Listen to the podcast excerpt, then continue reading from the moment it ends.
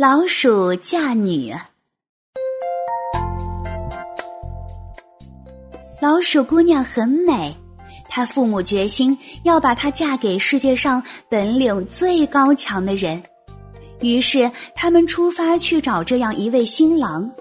他们先到太阳那里，太阳光芒四射，照耀着神州大地。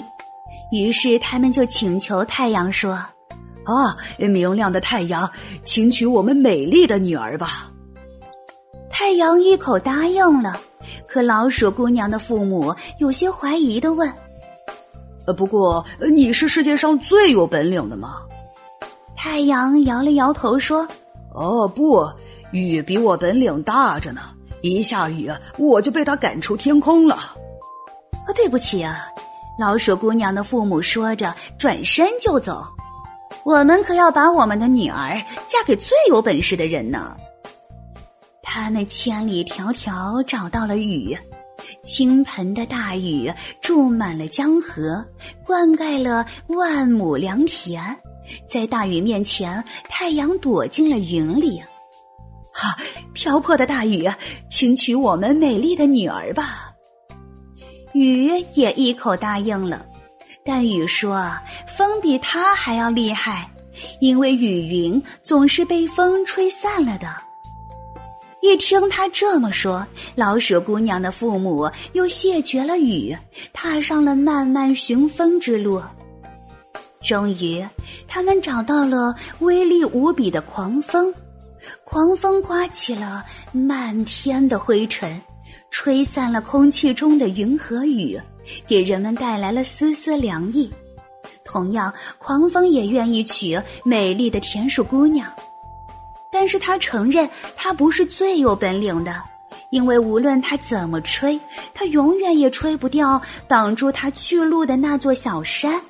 狂风说：“那座小山实在是太厉害了。”告别了狂风。老鼠姑娘的父母又满心希望的来到小山的身边，希望能够把自己美丽的女儿嫁给坚定不移的小山。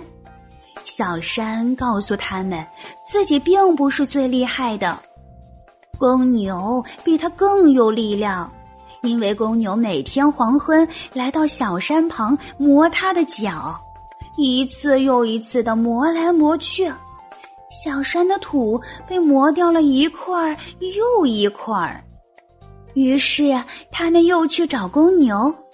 公牛很惭愧，说他也不是最有本领的，因为他听从绳子的指挥，赶牛人用绳子拴住他们，牵引着他们或左或右的转动，让他们向左，他们就必须向左。让他们向右，就必须向右，没有选择的余地。紧接着，他们就去找牵牛用的绳子。绳子一听要娶美丽的鼠姑娘，非常高兴。但是他也不得不承认，还有比自己更有能力的，那就是住在牛棚里的老鼠。因为老鼠呀，每天夜里都来啃绳子。绳子的命运掌握在老鼠的嘴中。找了一圈儿，最后老鼠父母又找了回来，不得不感慨，还是老鼠适合自己的女儿。最终，牛棚里的老鼠当选为新郎了。